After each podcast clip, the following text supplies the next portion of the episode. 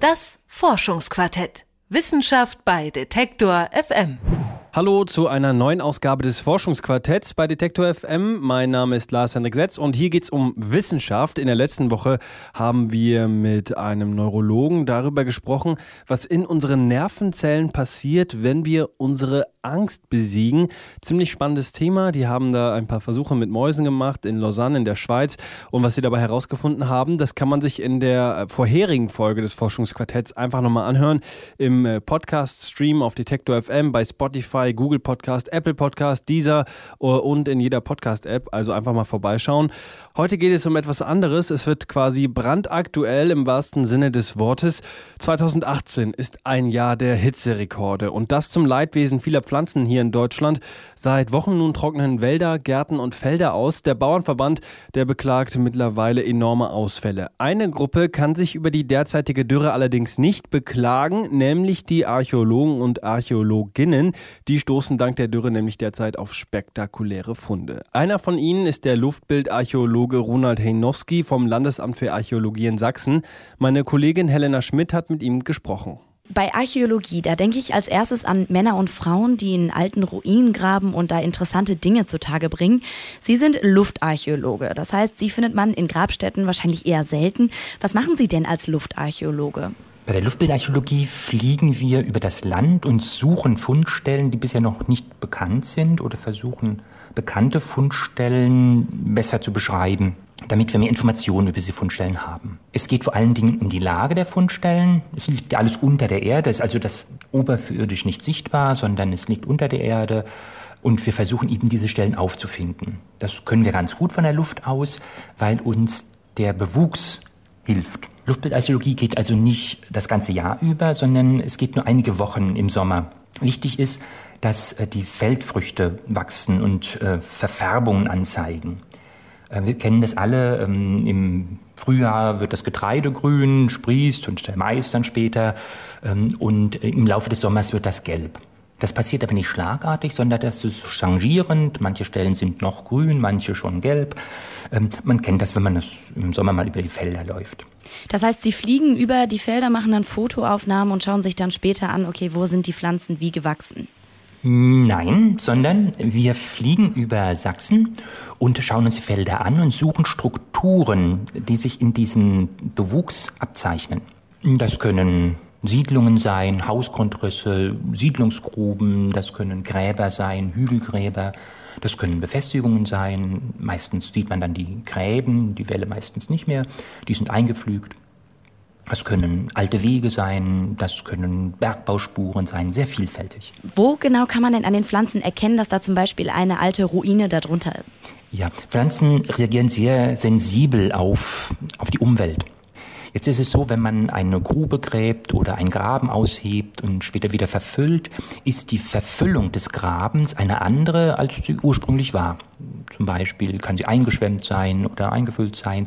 Dann ist sie häufig sehr viel kleinteiliger. Das führt dazu, dass physikalisch sich etwas Wasser, etwas mehr Wasser an diesen kleinteiligen Strukturen anlagern kann. Das heißt, dort, wo mal eine Grube war oder ein Graben, ist im Boden ein klein bisschen mehr Feuchtigkeit. Und diese Feuchtigkeit führt dazu, dass die Pflanzen darüber ein bisschen höher wachsen und ein bisschen langsamer ausreifen. Es gibt also einen Höhenunterschied und einen Farbunterschied. Und das kann man von der Luft aus sehen. Sie haben es jetzt gerade gesagt, eigentlich ist Ihre Arbeit im Normalfall nur wenige Tage im Jahr möglich. Während jetzt gerade andere über die Hitze und vor allem über die Dürre schimpfen, profitieren Sie ja schon fast von diesen trockenen Wochen. Warum macht Ihnen diese diesjährige Dürre die Arbeit gewissermaßen leichter? Dieses Jahr ist ganz außergewöhnlich bei der Luftbildarchäologie, weil wir mit dem Wachstum der Pflanzen arbeiten müssen, sind natürlich Extrembedingungen, ähm, haben auch extreme Auswirkungen. Und dieses Jahr die Dürre führt dazu, dass das Getreide sehr früh abreift und ähm, die Pflanzen aber, die über archäologischen Strukturen stehen, haben einen kleinen Wachstumsvorteil. Da ist so ein klein bisschen mehr Feuchtigkeit im Boden an den Stellen ähm, und die bleiben ein klein bisschen länger grün und das kommt dieses Jahr ganz besonders gut zum Ausdruck. Haben Sie denn dieses Jahr auch schon besondere Funde gemacht? Ähm, wir haben dieses Jahr eine ganze Reihe sehr schöne Aufnahmen machen können von Fundstellen. Ein Teil sind neu, die haben wir noch nie gesehen. Bei einigen Stellen, äh, die kannten wir schon, da haben wir Details sehr viel besser sehen können. Es ist dieses Jahr gerade, dass man ähm, die Details sehr gut sehen kann, die Feinheiten, also bei Hausgrundrissen zum Beispiel, bei Grabhügeln, wie sehen die aus, ähm, wie ist die Ausdehnung, wie ist die Form. Und was passiert mit diesen Städten, die Sie dann finden und auf Ihren Flügen entdecken? Wie geht es mit denen weiter? Wir kartieren das zunächst mal, wenn wir zurück sind vom Flug wird das äh, metergenau eingemessen, wo die Fundstellen sind. Es nützt natürlich das Foto, das schönste Foto nichts, wenn man nicht weiß, wo es liegt ähm, oder wo die Aufnahme gemacht wurde. Ähm, wir kartieren also erstmal die Stelle äh, und beschreiben, was auf dem Bild drauf ist. Äh, dann wird es bei uns in ein geografisches Informationssystem eingepflegt und in eine Datenbank. Ähm, und äh, dort sammeln wir zusammen mit Befliegungen der vergangenen Jahre, mit anderen Informationen, die wir zum Beispiel von Ausgrabungen bekommen, die wir auch von Begehungen bekommen im Gelände. All das äh, führt dazu, dass wir archäologische Strukturen sehr gut beschreiben können die noch in sich im Boden befinden. Und das ist das Wichtige für uns. Wir wollen diese äh, Strukturen beschreiben, um sie schützen zu können. Das heißt, Sie wollen sie gar nicht primär ausgraben, sondern erstmal nur wissen, wo sie sind. Genau. Also ausgraben, das steht bei uns ganz hinten an. Zunächst mal müssen wir wissen, wo sie sind. Wir versuchen das ähm, durch die Luftbildarchäologie genau zu beschreiben. Wir versuchen auch durch die Luftbildarchäologie ähm, die Strukturen so gut zu erfassen, wie wir das können. Äh, denn die Luftbildarchäologie hat den großen Vorteil, sie ist, wir sagen, nicht invasiv. Also sie, man braucht nicht den Boden einzugraben, man zerstört die Anlage nicht. Bei jeder Ausgrabung wird das Objekt ja zerstört. Nur durch die Ausgrabung wird der Boden umgesetzt und es ist nicht mehr im Boden vorhanden, sondern die Funde gehen hier in die Sammlungen. Ähm, die Befunde werden dokumentiert, aber sie sind dann vor Ort nicht mehr vorhanden. Was wir wollen, ist ähm, zu verhindern, dass an den Stellen etwas am Boden passiert, möglichst eben Bodeneingriffe zu vermeiden, vielleicht auch mit den Landwirten zu sprechen, ähm, ob man die Flugtiefe ändern kann an diesen Stellen, die so besonders wichtig sind. Und jetzt dauert die Hitze ja schon etwas länger an. Wann hat denn auch ein Luftarchäologe mal genug davon? ja, ähm, das ist tatsächlich, die Saison ist dieses Jahr außerordentlich kurz, weil wir eben mit dem Getreide ähm, arbeiten. Das heißt, wir können nur so lange Beobachtungen machen, wie das Getreide auf dem Feld ist.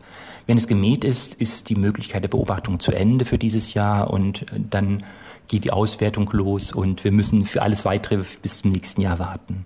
Das sagt der Luftbildarchäologe Ronald Heinowski vom Landesamt für Archäologie in Sachsen. Die Dürre, die beschert den Luftbildarchäologen derzeit einen spektakulären Fund nach dem anderen.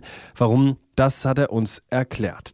Wer keine Folge des Forschungsquartetts mehr verpassen will, einfach abonnieren auf Detektor FM, auf Apple Podcast, Google Podcast, Deezer, Spotify oder in der Podcast-App Ihrer Wahl.